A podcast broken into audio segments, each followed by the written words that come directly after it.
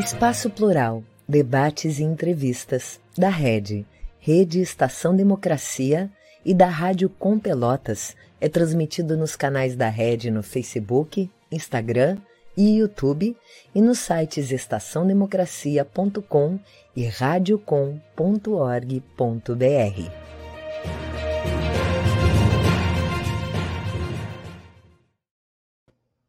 Muito boa tarde. Hoje nós teremos aqui uma entrevista exclusiva com Alci Cheiwish, romancista, cronista, poeta e tradutor gaúcho, ou simplesmente escritor, como ele prefere. Uh, vem nos falar sobre o recente lançamento da nova edição de uma das suas tantas obras, mas também vamos conversar aqui sobre outros temas ligados à sua trajetória profissional e à literatura como um todo. O meu nome é Solon Saldanha, eu sou jornalista da Rede Estação Democracia. Esse é o programa Espaço Plural Debates e Entrevistas, que é uma, pro, uma produção conjunta da Rede com a Rádio Com Pelotas, contando também com 21 emissoras de rádio e TVs parceiras que estão conosco nessa transmissão. O programa acontece sempre de segunda a sexta-feira, das duas às três horas da tarde. Aliás, sobre isso já faço um alerta. Amanhã, excepcionalmente, o programa começará uma hora mais cedo, em função do término do seminário de Desenvolvimento Regional do Rio Grande do Sul, que está sendo também promovido pela Rede em parceria com a FACAT. Portanto, amanhã, excepcionalmente, às 13 horas. Começamos, então, com a nossa conversa de hoje. Exatamente sete dias atrás, no espaço memorial do Teatro São Pedro, aqui em Porto Alegre, o senhor lançou a 12 edição de A Guerra dos Farrapos, um dos seus mais de 50 livros, professor. Infelizmente, não é tão comum como gostaríamos em nosso país que uma obra tenha assim tantas edições e permaneça tanto tempo com apelo de vendas. A que, que o senhor atribui este sucesso especificamente? Muito boa tarde, a palavra é sua. Boa tarde, Solon, e todos que estão acompanhando esse programa. Bom, é, o, primeiro é lamentável, porque tem um trabalho da Unesco que diz que 90, mais de 98% dos livros no mundo todo ficam na primeira edição. É, então, um livro que chega em 12 edições, a gente só pode comemorar. Mas eu, eu não posso dizer que é só por, em razão da qualidade do meu livro. Eu tenho uma coisa que me preocupei muito, é, é em fazer um romance histórico sem incluir personagens fictícios, porque o período é relativamente curto. Eu entendo que outros romances históricos têm que colocar personagens fictícios quando são períodos mais longos, mas esses são dez anos não é? da Guerra dos Farrapos, que foi muito em termos de guerra, mas historicamente é um período curto. Então, eu, eu, eu quero dizer que, para mim, tem duas razões de sucesso. Primeiro, porque nós realmente comemoramos a, guerra, a Revolução Farroupilha, e logo depois que foi proclamada a, a República no Brasil, foi resgatada a Revolução Farroupilha. Então, é, a primeira coisa que eu digo é o seguinte: olhem a bandeira do Estado do Rio Grande do Sul ela é exatamente a mesma da bandeira da República Rio-Grandense, inclusive a simbologia maçônica e, e as palavras-chave que vêm da, da Revolução Francesa, igualdade, liberdade e humanidade, no caso que uma tradução livre de fraternité.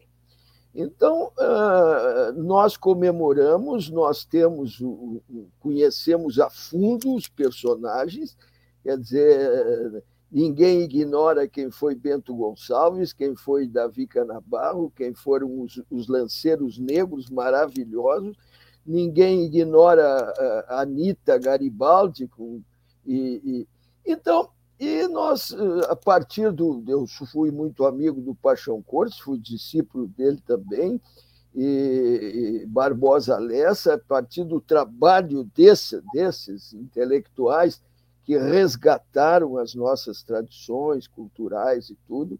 Então, os centros de tradições gaúchas, que mobilizam milhões de pessoas, não só aqui no Rio Grande do Sul, como em todo o Brasil e no exterior, eu já autografei esse livro, A Guerra dos Farrapos, no, num CTG nos Estados Unidos, próximo a Nova York, chamado Saudade da Minha Terra.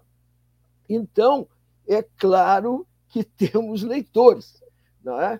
É? esse livro, por exemplo, a primeira edição dele, eu não posso deixar de, de, de informar, que foi é, patrocinada pelo Pericles Druck, que, no tempo que tinha a Habitasul, nos 150 anos da Revolução Farroupilha. Então, é, só na primeira edição ele distribuiu 10 mil exemplares. Que? Então, não é só edições pequenas, se nós somarmos essas 12, já é um, é um volume realmente respeitável. Mas a minha resposta é essa. Ah, é um romance histórico, ele tem começo, meio e fim. Quer dizer, é, não é, é um estudo de influências, por exemplo, a influência da maçonaria na Revolução Farroupilha, a, o, a, o, o, o que, a contribuição que, que foi dada, então, a, as trocas no prata, é, Oribe, Rosa. Não, não, é, é contar a história, como ela começou, como se desenvolveu e como terminou. Eu acredito que isso eh, tem sido bastante útil para as pessoas entenderem. E o que eu sempre digo para os meus alunos: escrever de uma maneira dirigida ao leitor. Eu não escrevo nem para crítico literário, nem para ganhar prêmio. Eu escrevo para o leitor. Nisso eu sou um discípulo de Sartre e Simone de Beauvoir.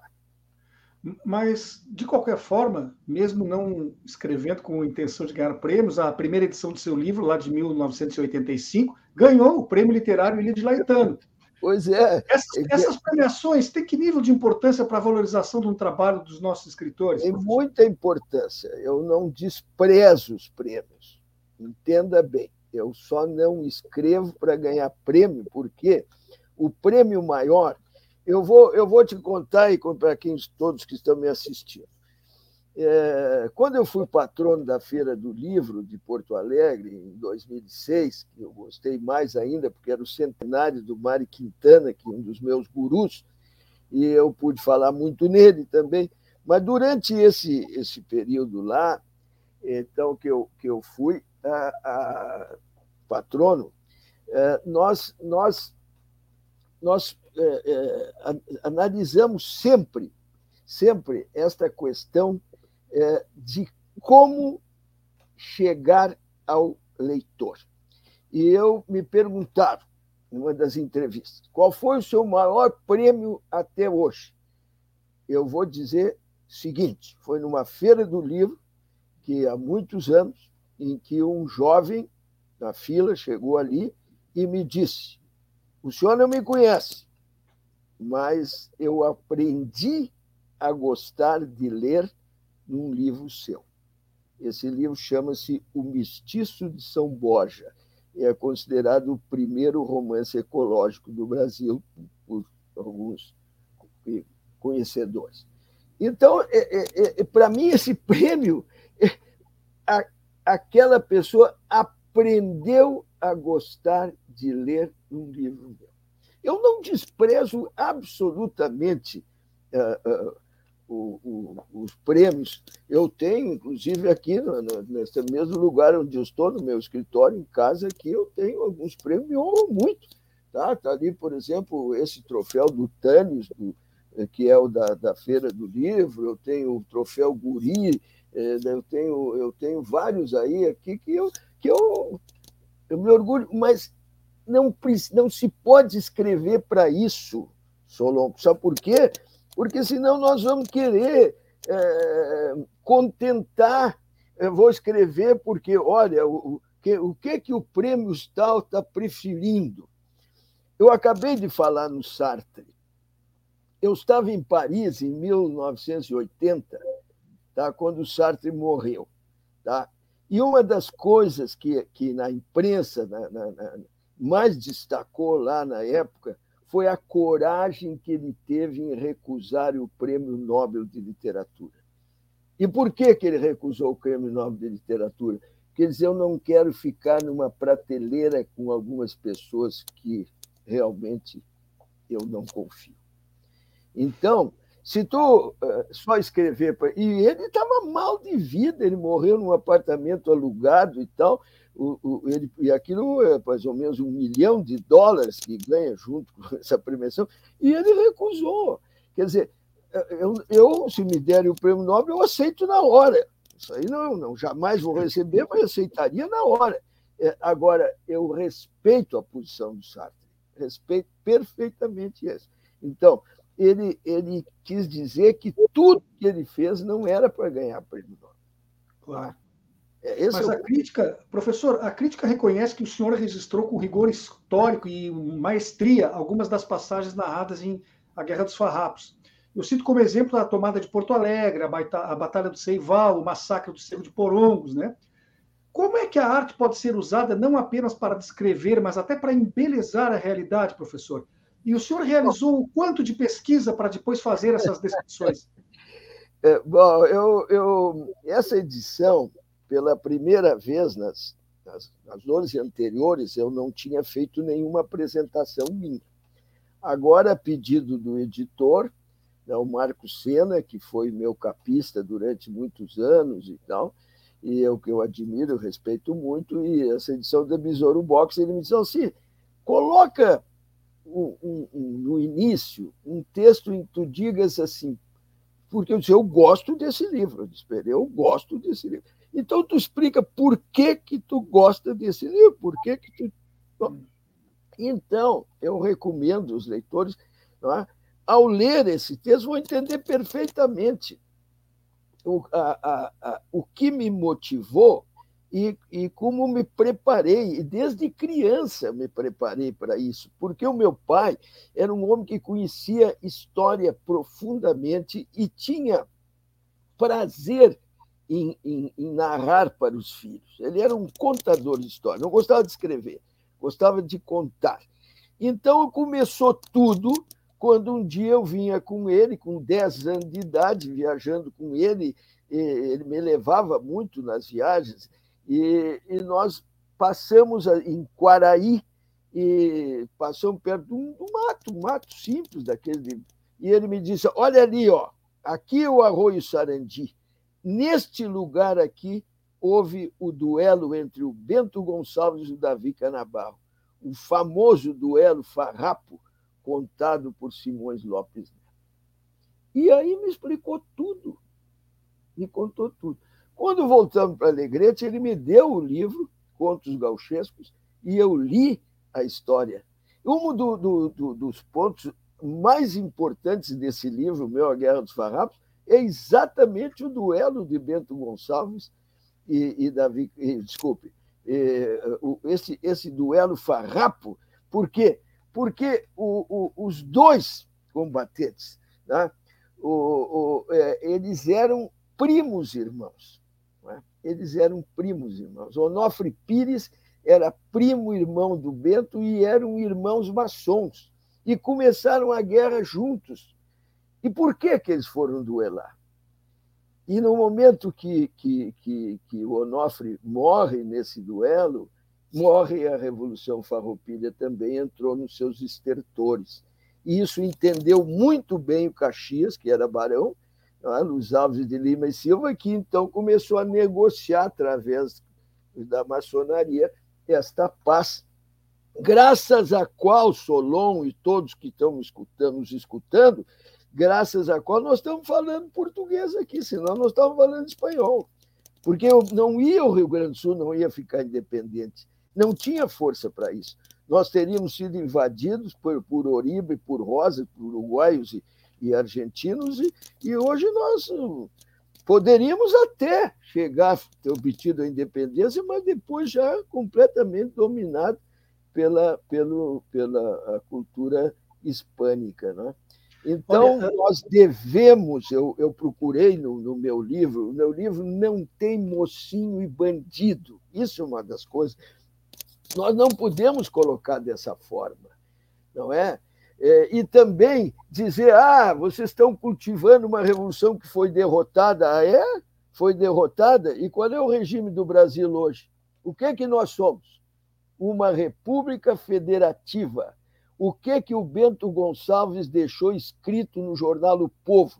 Aliás, quero saudar o maravilhoso Luiz de Rossetti, o que veio para cá, que lutou aqui junto com o Canabá, com, com, juntou, junto com, com, Garibaldi e todos os outros. Eu estou também junto com o Canabá, morreu de. O Rossetti morreu de lança em punho aqui em Viamão e era um jornalista, criou o jornal O Povo. Então, é, é, é, é ao, ao, colocar é, é, o as suas ideias, as ideias importantes da época, Sabe qual era do mazinismo que trouxe tudo isso para cá? É o seguinte: ó, Deus é o povo, nossa pátria é o mundo sedento de justiça. Então, perdeu? Não, porque no jornal O Povo, Bento Gonçalves deixou escrito: fizemos a República Rio Grandense e vamos apoiar todas as repúblicas que vão se fazer nas diferentes províncias. Santa Catarina, São Paraná não existia, São Paulo, Rio de Janeiro, etc., Bahia, até lá o norte. Tá? E a união dessas repúblicas será o Brasil, a República do Brasil, que no caso chamava Estados Unidos do Brasil, como foi feita a República dos Estados Unidos da América. Então, nós não nós estamos com a nossa bandeira Quer dizer, quando eu digo a nossa bandeira é do Estado do Rio Grande do Sul, já falei, é a mesma da República Rio Grandense. Então, nós não perdemos. Quer dizer, foi uma etapa para a conquista da República Federativa do Brasil. Portanto, não podemos considerar um movimento separatista, como infelizmente alguns desinformados ainda dizem. Nós não comemoramos, eu jamais, eu sou brasileiro, jamais comemoraria um, um, algo que fosse separatista. Tá? Agora, eu tenho um tio, um se diz tataravô, tetravô, meu tataravô, o coronel João da Silva Tavares, lutou contra os farroupilhas. Eu sou Silva Tavares por parte de mãe. E, e, e, e direto, linha direto, meu tataravô. Foi ele que perdeu a batalha com, com, do, Seival, que tu acabaste de mencionar, que eu descrevo, procurei descrever, inclusive com dados de família, a Batalha do Seival, e perdeu para o, para o coronel Antônio de Souza Neto, que logo depois, no dia seguinte, proclamou a República Rio Grandense. Quer dizer, então, eu mostro também as razões do meu tataravô, eu mostro as razões dos dois lados. O meu pai dizia, eu dizia, mas quem é? Mas afinal, não os dois tinham razão. Tinham razão os que fizeram a Revolução Farroupilha, porque o Rio Grande do Sul, durante todo aquele período inicial, não é? é o Rio Grande do Sul foi bucha de canhão. Quer dizer, nunca morreu tanta gente como os nossos rio-grandenses tá? para defender as fronteiras. Nós tínhamos o maior número de viúvas do Brasil, tá? e, ao mesmo tempo, levavam daqui 83% da arrecadação, sobrava 17% para administrar. Nós não tínhamos nada, nem estrada, nem ponte, nem escola. A primeira escola pública, esse é um dado importantíssimo, está no meu livro, a primeira escola pública do Rio Grande do Sul foi em Piratini, feita pelos farroupilhas. Está no prédio que hoje lá, Piratini está muito bem cuidado, quero parabenizar então, aquele povo de lá seus administradores, Piratini merece visita cultural, de turismo cultural. Está ali no prédio que foi o, o, o prédio que, onde funcionou, em cima funcionava o Ministério da Guerra, imagina, e embaixo eles colocaram uma escola e mista, mista, meninos e meninas.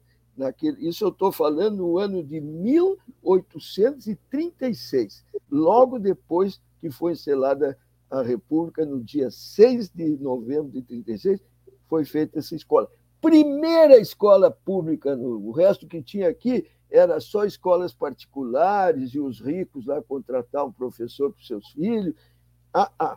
Então, também isto me honra muito quando se trata de Revolução Farroupilha, porque eu só acredito que um país possa ter igualdade de oportunidade com alta qualificação do seu ensino público em todos os níveis.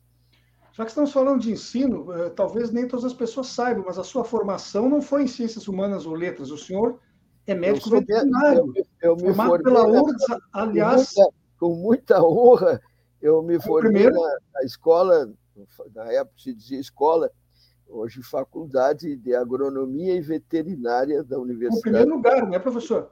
O senhor teve é? o primeiro lugar da sua turma que ele rendeu uma bolsa de estudos em Paris. É, eu gostaria isso, de saber, o que eu gostaria que o senhor contasse para os nossos ouvintes, para, os nossos, para a nossa audiência, é como é que se deu essa descoberta pessoal de um Shewish escritor de talento? Porque a formação foi para ser um médico veterinário? Sim, sim. Bom, em primeiro lugar, é o seguinte: ó, não existe faculdade para formar escritor como não tem para formar pintores, não tem para formar músicos. Nós podemos, se a pessoa tem talento, ela vai lá e desenvolve isso.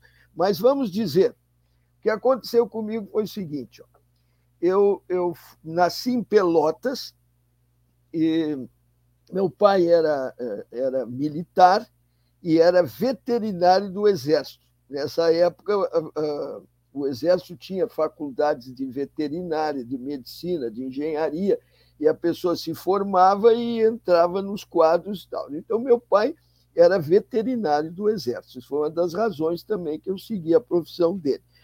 E ele depois formou em Direito, é, mas não saiu do Exército. Naquele tempo não tinha advogados militares, ele continuou. E, mas ele, quando eu, eu tinha quatro anos, quatro para cinco anos, ele foi transferido para Alegrete.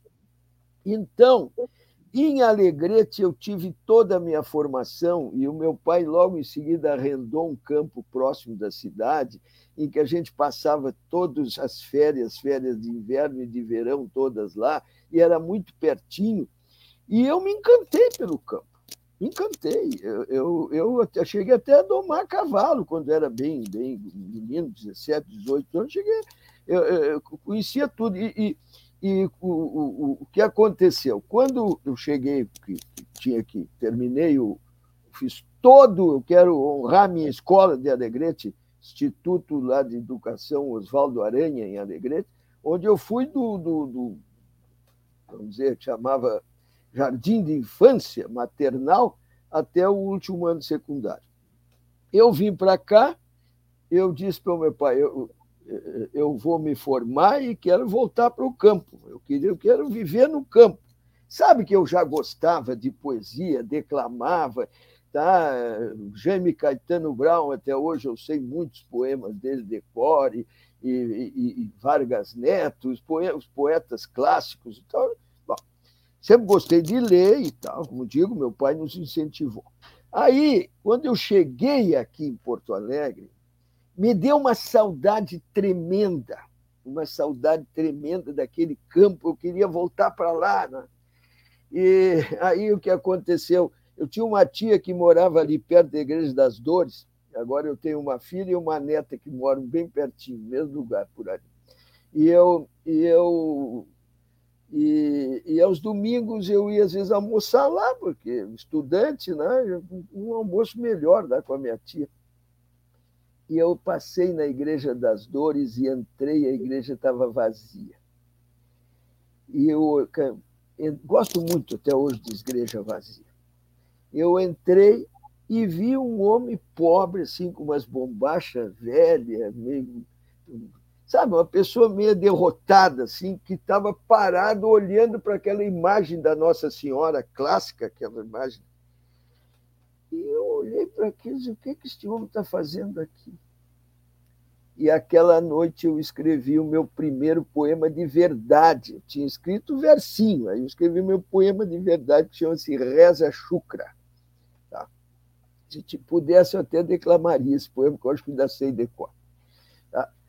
E este poema eu publiquei no jornal dos estudantes da universidade. Nós tínhamos jornal e eu publiquei no jornal.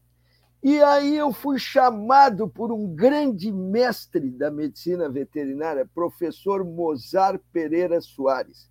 Quem quiser vai procurar os livros dele.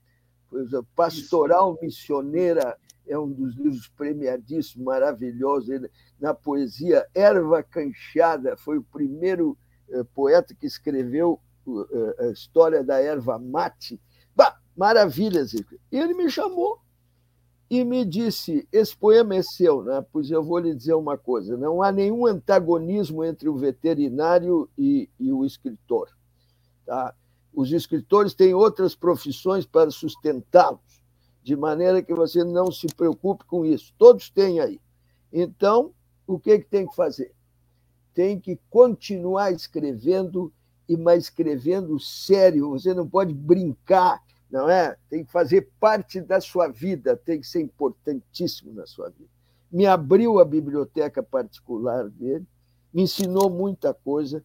Eu vou contar uma que ele me ensinou, que eu quero que quem está é, nos acompanhando veja que mestre que eu tive também.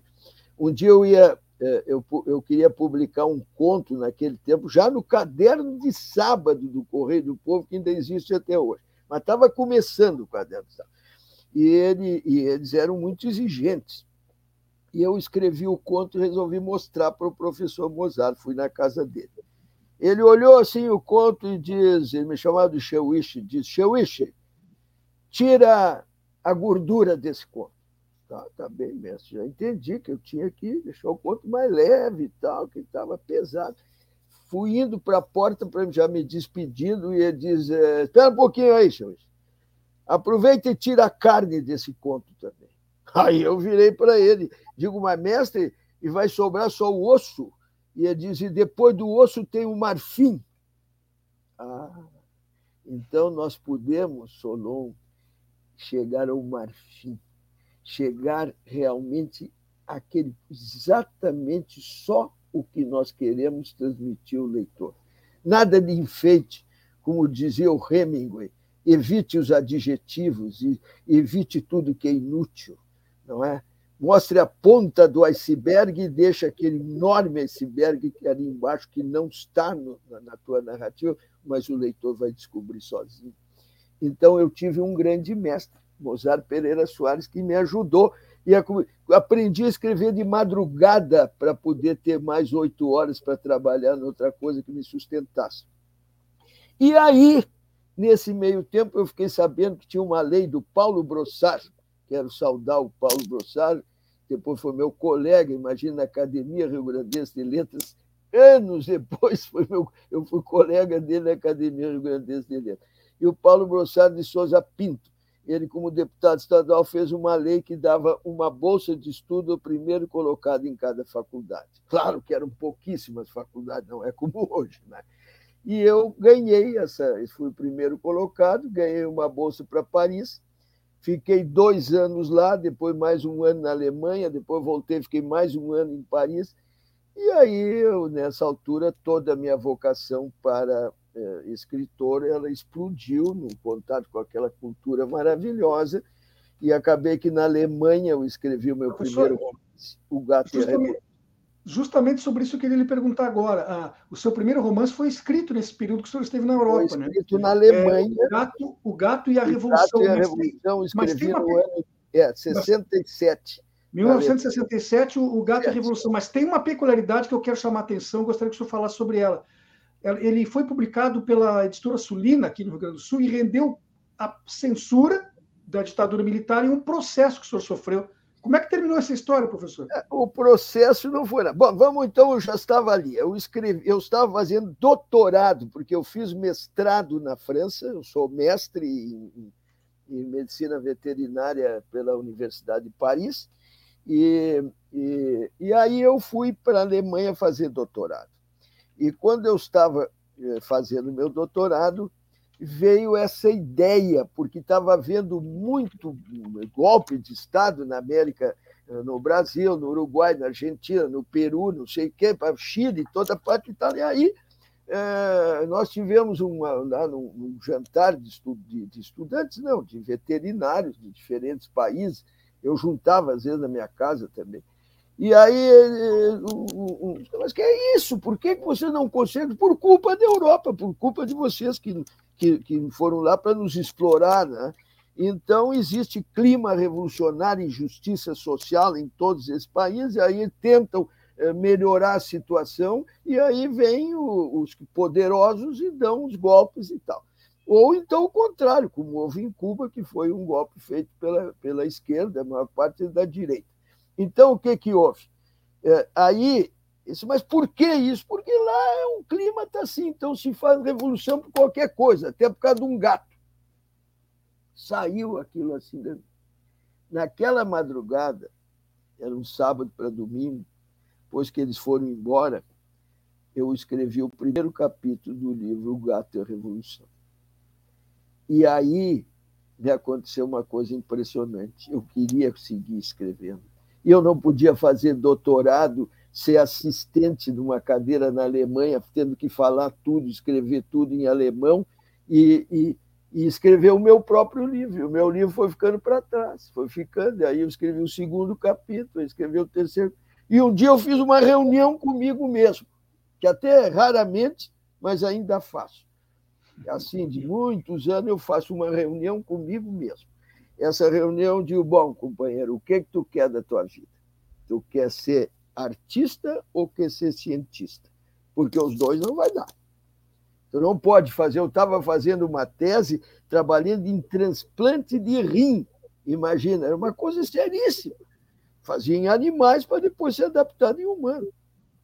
Então, eu tomei a decisão de ser escritor, terminar aquele livro, continuar, mas não deixar de ser veterinário. Eu não ia ser doutor, como não sou, fiquei com o meu mestrado na França, e eu abri depois aqui no Brasil uma revista chamada Hora Veterinária, que eu, que eu dirigi durante 33 anos, em, em convênio com a, com a França e também com a Alemanha.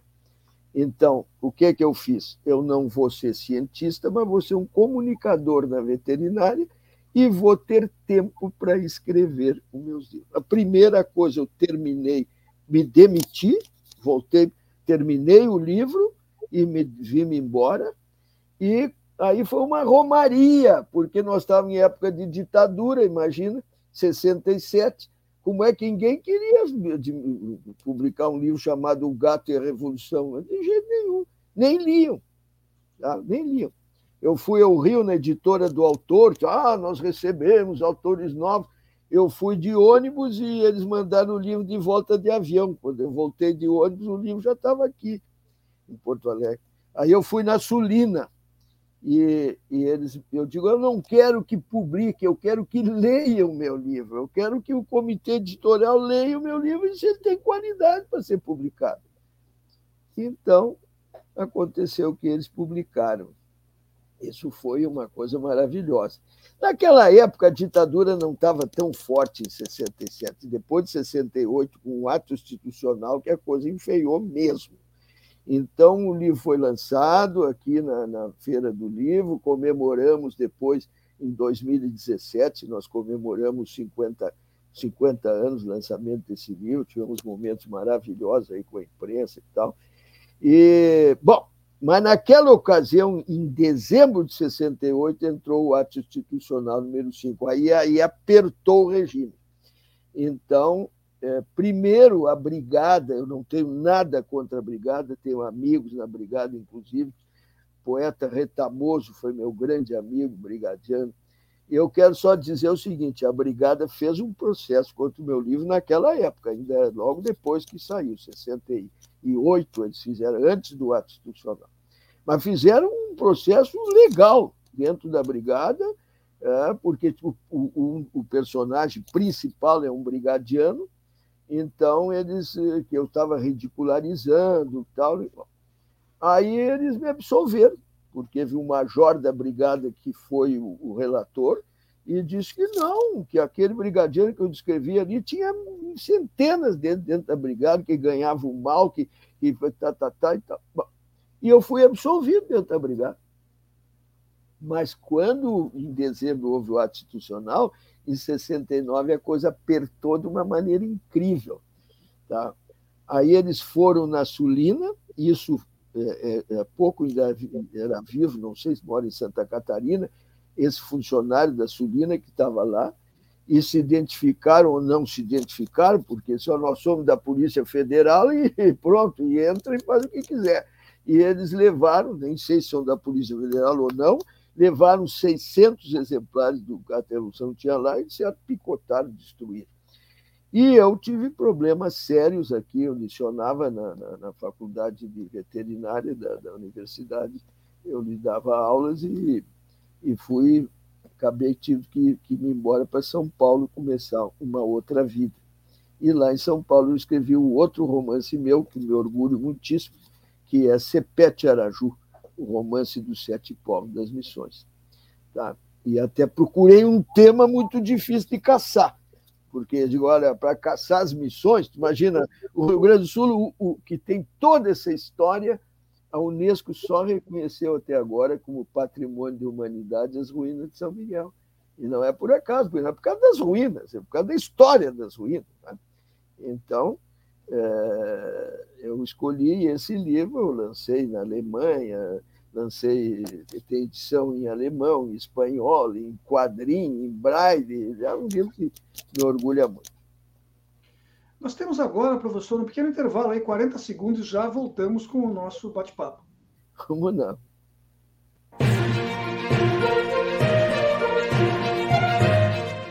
Espaço Plural, debates e entrevistas da Rede, Rede Estação Democracia e da Rádio Com Pelotas, conta com apoio da ADURG Sindical, Sindicato Intermunicipal dos Professores de Instituições Federais de Ensino Superior do Rio Grande do Sul, CUT-RS, Central Única dos Trabalhadores do Rio Grande do Sul, e da Cressol, Cooperativa de Crédito.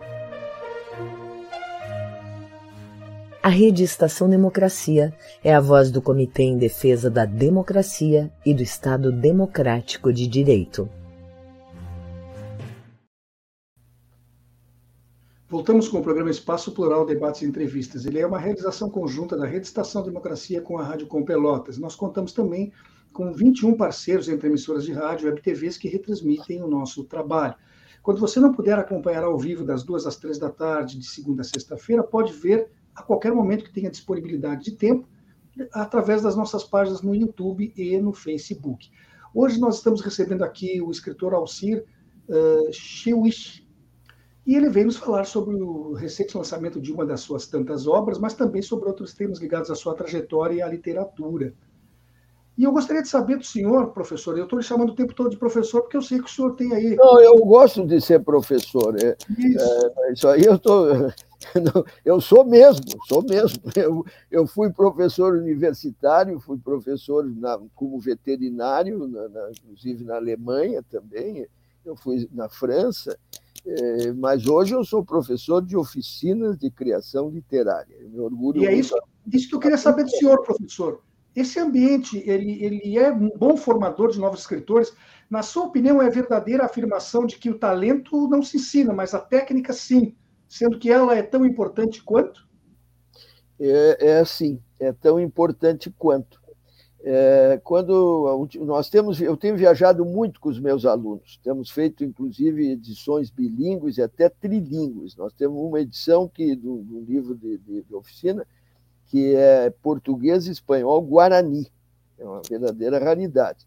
E botamos a, o nome do título na frase do Cepete Araju: Esta terra tem dono, esta terra tiene dueño e coivi o guereco yara. Então esse nós lançamos aqui em vários países, aqui no, no é, Uruguai, Argentina, Paraguai, Chile, Cuba e tal. E temos, e, e, e, entre os livros que nós fizemos, nós também, já, já falei, em bilíngue, em francês e tudo.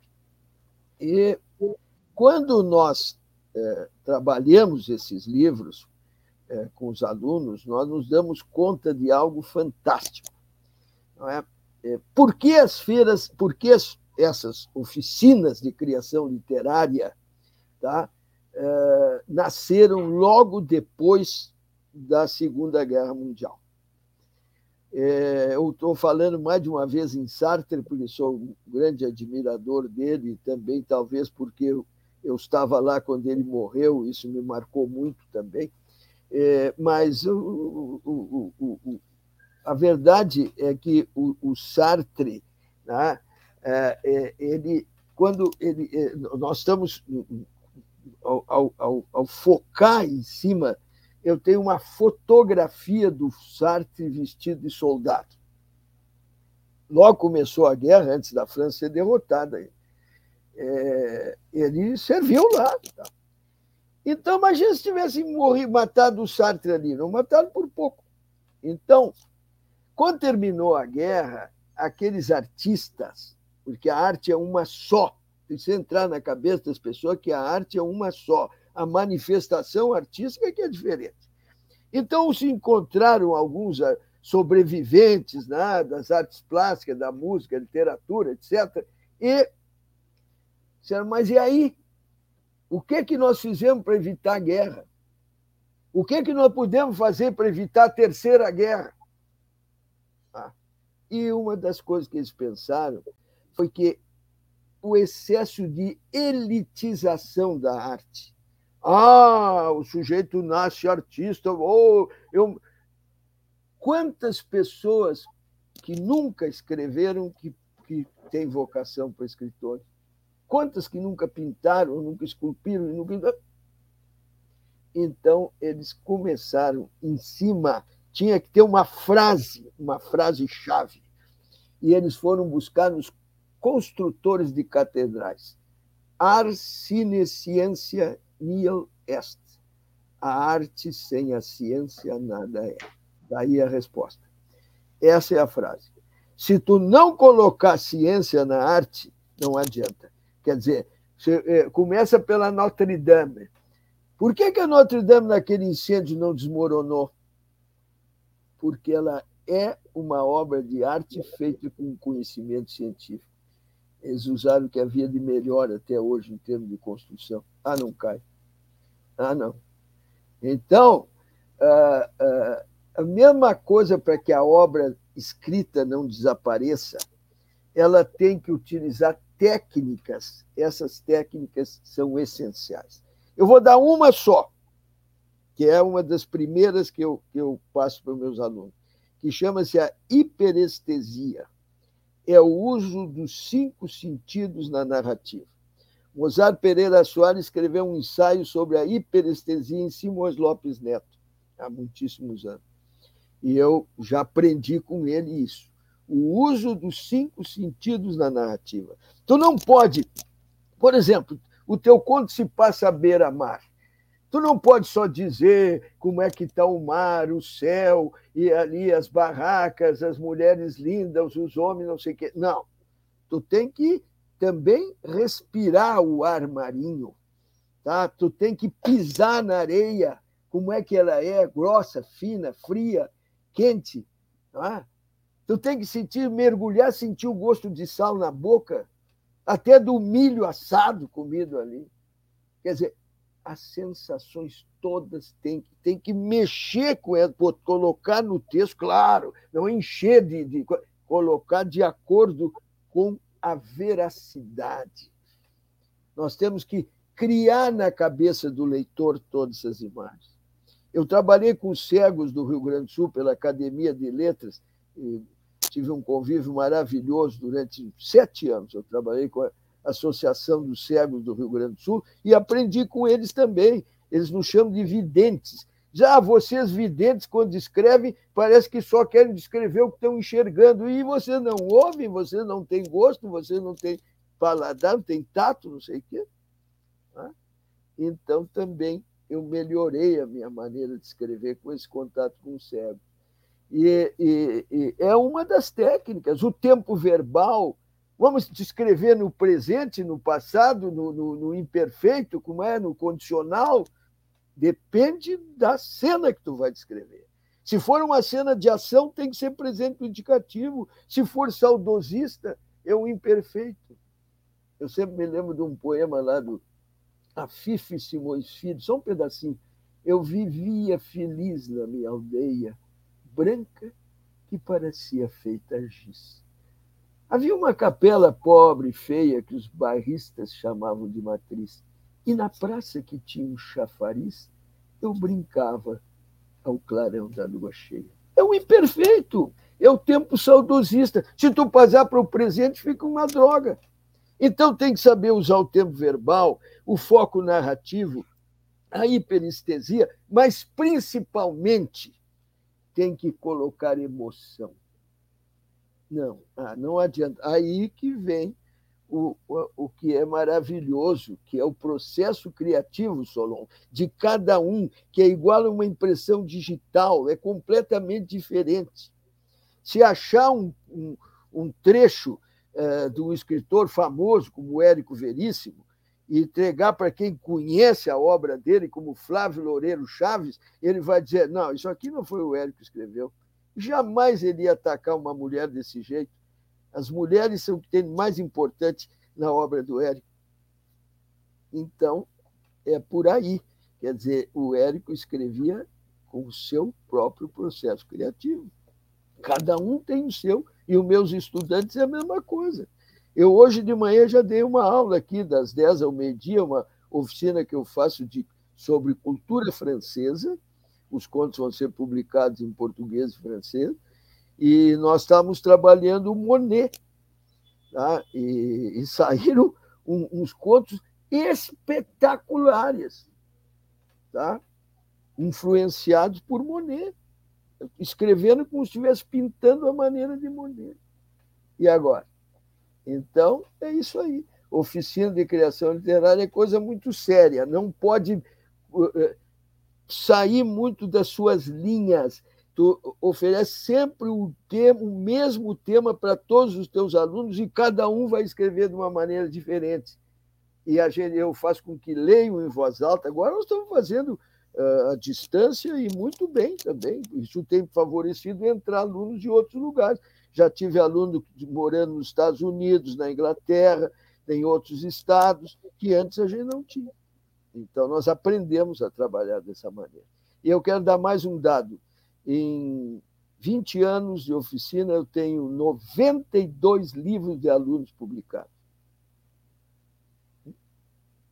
Já, é, já, já deu para revelar bastante gente aí também. Não vou dar nome de ninguém, porque eu não posso fazer mas claro. já ah, eu tenho alunos que já, já são conhecidos como escritores e alunas, e outros foram para o cinema, são roteiristas, tem ligado a, a, bom, prêmios, vários prêmios já também que ganharam ex-alunos e alunas. Professor, o senhor já. O senhor... Isso. A vida é uma corrida do bastão, a gente tem que saber passar. E outra coisa que eu quero dizer: nós precisamos da literatura se nós queremos um regime realmente democrático. Porque, infelizmente, a imprensa se leva mais, tá? é mais frágil a imprensa do que a literatura no que se refere a manter uma linha democrática de conduta verdadeira. Tá? Por quê? Porque o, o, o, o livro, uma pessoa pode escrever sozinha e um livro pode mudar muito. Não precisa abrir uma empresa de, e publicar um jornal, ou isso, ou aquilo, ou, ou um canal de televisão, o que for.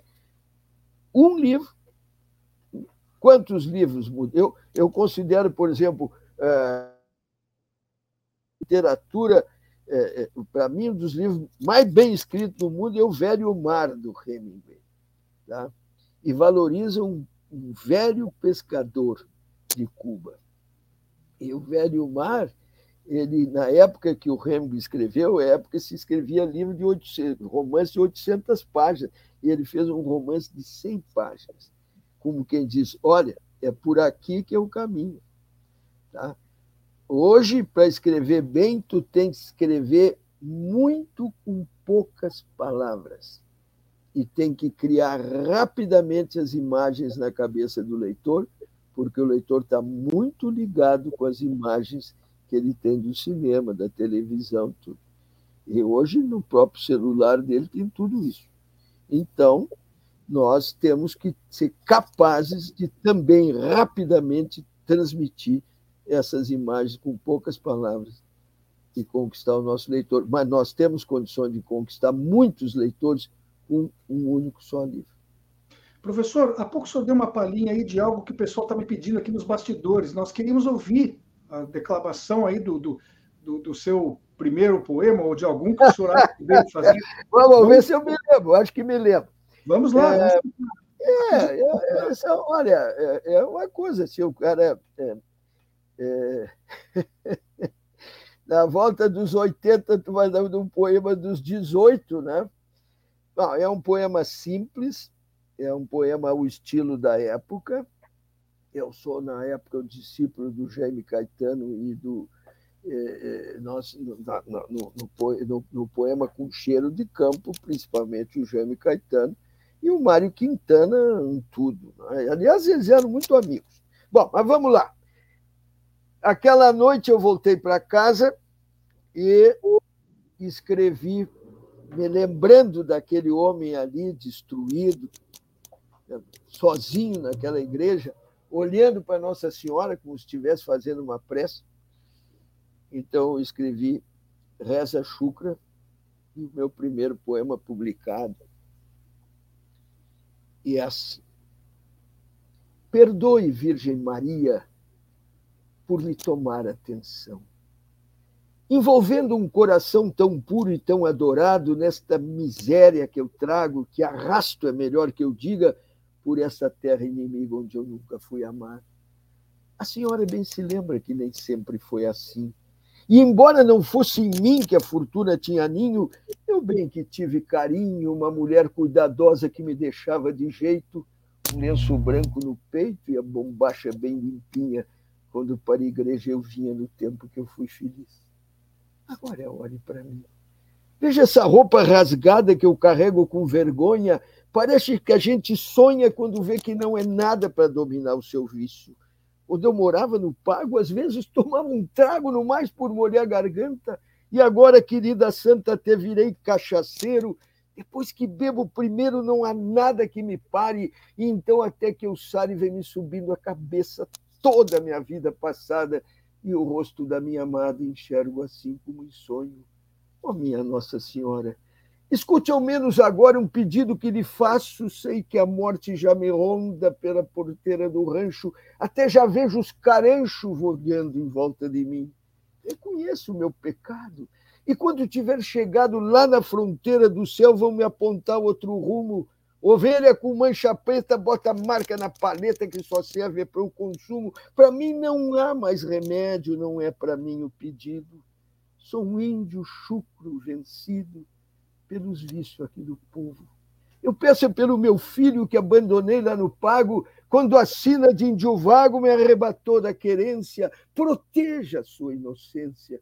Não deixe que o coitadinho siga esse duro caminho que está seguindo seu pai, que fique por toda a vida grudado naquele chão, que resista à tentação com toda a força de macho, que não morra como um guacho quando parar o coração já era um poema de reforma agrária.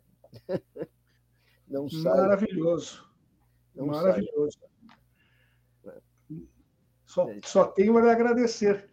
Mas, professor, eu, eu quero lhe dizer algumas coisas. Primeiro, revelar minha frustração, porque eu preparei aqui uma porção de perguntas e lhe garanto que não fiz nem a metade. Isso é Mas muito nosso... fácil, Solon. Vamos deixar, é deixa passar os, os, dois meses aí me chama de novo. Eu, mas não sei se o pessoal vai esperar os dois meses, professor, mas nós vamos ter que fazer esse, esse reencontro. É o maior e, prazer, maior prazer. E, e segundo eu, me deixasse muito à vontade, e é uma coisa que a gente gosta. Tá? Eu, quando, eu, quando morei em São Paulo, eu achava que os, que, os, que os entrevistadores lá falavam mais do que a gente. Uma vez até falei para a Tânia Carvalho, os entrevistadores do Rio Grande do Sul, além de falar menos que a gente, leiam os livros, porque é, isso é importantíssimo. Pelo menos que... saber o que perguntar, né, professor? Claro. Se Sem não considerar é todo o bem cultural. É? é, é impressionante. Mas, professor, eu também queria lhe dizer, já que o senhor falou tanto em história, que para mim é orgulho, é, numa casa dos meus antepassados, o Solar dos Saldanhas, no centro ah. de Caçapava, do Sul, é que foi a sede do governo Farroupilha. Como? Tu é do Saldanha de Caçapava? Saldanhas de Caçapava. Até a casa dos meus antepassados é que foi a sede do governo. Ah, que maravilha. Que maravilha. Mas, professor, muito obrigado pela sua participação no programa de hoje. Realmente, vamos deixar engatilhado a sua volta, porque, uh, além de nos acrescentar muito em cultura, vamos confessar aqui, a gente precisa de audiência, né, professor? Isso é importante. Viu? Gostei, gostei a, dessa, gente, meu amigo. É. A gente é interesseiro, mas parente confessa. do Alcide Saldanha, que foi meu compadre. O Alcide Saldanha era meu tio. Teu tio?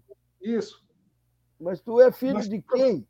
Uh, professor, eu só preciso lhe pedir agora aqui que eu preciso encerrar o programa. Tá, encerra, vamos falar noutra hora. Mas que maravilha, que maravilha. Eu... É porque minhas raízes todas estão em Caçapava. Né? Isso. Então, embora eu tenha sido criado, nascido em Pelotas e criado em Alegrete, eu tenho raízes profundas em Caçapava. Muito obrigado, muito obrigado. Eu que estou agradecido por essa oportunidade de conversar, de, de, de nós de fazer pregar ideias, como dizia o velho deputado Rui Ramos, que também foi meu mestre. Uma, uma, muito, muito importante isso de se pregar ideias, principalmente quando as ideias são boas, né? Tem algumas por aí que nos assustam bastante. É, é verdade. Elas estão em voga. Como? Mas Professor, antes de encerrar, eu preciso lembrar aqui para a nossa audiência que hoje nós vamos ter o prosseguimento do Seminário de Desenvolvimento Regional do Rio Grande do Sul, que é promovido pela Rede Estação Democracia com a FACAT, as Faculdades Integradas de Taquara. Hoje a mesa é virtual a partir das 16 horas e vai falar sobre o desafio de um planejamento descentralizado, mas solidário e consistente. E amanhã, às 14 horas, nós temos híbrido, virtual e presencial, o encerramento do seminário com a presença dos pré-candidatos ao governo do Rio Grande do Sul. Olha só. Uh, e, enfim, repetindo o agradecimento que ele fez, se o senhor quiser ainda usar a palavra para nos, para nos pedir da nossa audiência, o senhor fique à vontade. Não, eu, eu, eu quero reafirmar de que eu tenho um, que a imprensa livre é fundamental, não é? nós nos comunicamos, o escritor é um comunicador. Eu, se, se não fosse a profissão talvez mais próxima do escritor, seja o jornalismo, é, trilhamos os mesmos caminhos. Agora, é preciso ter coragem, né? é preciso, nós não podemos, nós não temos condições de ter desenvolvimento cultural adequado, igualdade de oportunidade. Assim eu encerro. Tudo que nós fizermos em todos os setores, ciência, arte, relações humanas, tudo que nós fizermos tem que visar é a igualdade de oportunidade, porque se nós não tivermos justiça social, o resto não adianta. Não adianta o bater recorde de exportação em qualquer coisa. Nós temos que também saber exportar democracia e cultura. Eu quero lembrar que amanhã, excepcionalmente, o programa começa às 13 horas, mas solicito ainda para o senhor, professor, se puder terminar com uma curtinha aí de Jaime Caetano Brau, a nossa audiência agradece. Vamos lá? Claro. Vamos fazer os últimos, o finalzinho do, do Cordeiro Guacho. Que o Jaime era um homem que tinha uma posição social muito boa, ele foi discípulo do tio dele, o Rui Ramos, e, e no final do guacho, que ele salvou aquele cordeirinho, levou para casa na garupa do cavalo e tudo, criou, e, e ele disse, muitos não gostam de guacho, porque incomodam demais. Talvez porque, tendo pais, nunca lhes dessem valor, ou desconheçam a dor dos que nasceram sozinhos e vivem campeando carinhos nos desenganos do amor. Eu não fui criado guacho. Graças a Deus soberano, mamei até sobre anos sem misérias nem fraquezas, porém conheço as tristezas dos guachos sem lar nem teto e sei que a fome de afeto é a mais cruel das pobrezas. E é por ter pena dos outros que andam solitos na terra, que quando este guacho berra, meu peito chucro se amansa, pois eu sinto na confiança que inspiro ao pobre borrego o mesmo anseio de achego que eu tive quando criança. Encerramos aqui o programa de hoje da melhor maneira possível. Muito obrigado para a nossa audiência, pelo prestígio. A todos e todas, uma boa eh, terça-feira e voltaremos amanhã, como eu disse, às 13 horas. Até lá.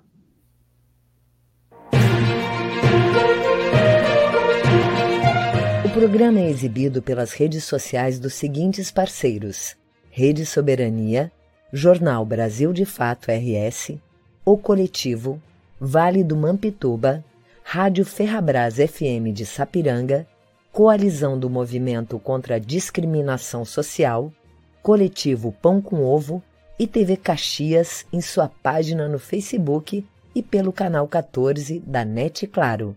Jornal Já Porto Alegre, Portal Litoral Norte RS e Terra Livre Rádio Web de Ulha Negra, Passo de Torres TV e Para Desporto TV em seus canais no YouTube. Espaço Plural pode ser acompanhado também nas páginas da CUT-RS e do Sindicato dos Jornalistas Profissionais do Rio Grande do Sul.